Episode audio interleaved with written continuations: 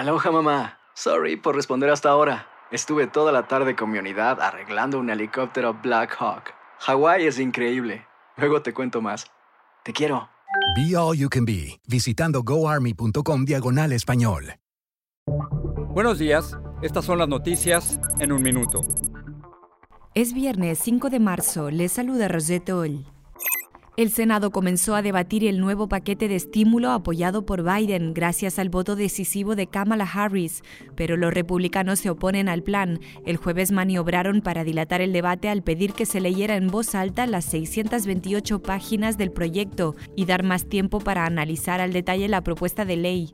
El gobierno de Biden planea liberar a familias con niños a las 72 horas de su llegada a la frontera en busca de asilo, según reportes, para evitar el trauma de los menores de permanecer en centros de detención. Las familias quedan con cita para comparecer ante el juez.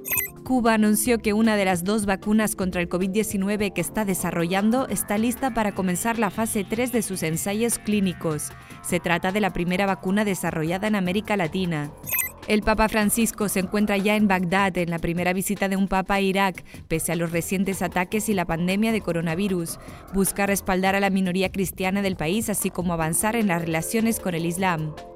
Más información en nuestras redes sociales y univisionoticias.com.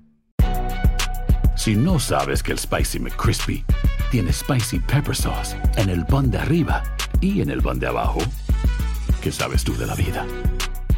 Ba-da-ba-ba-ba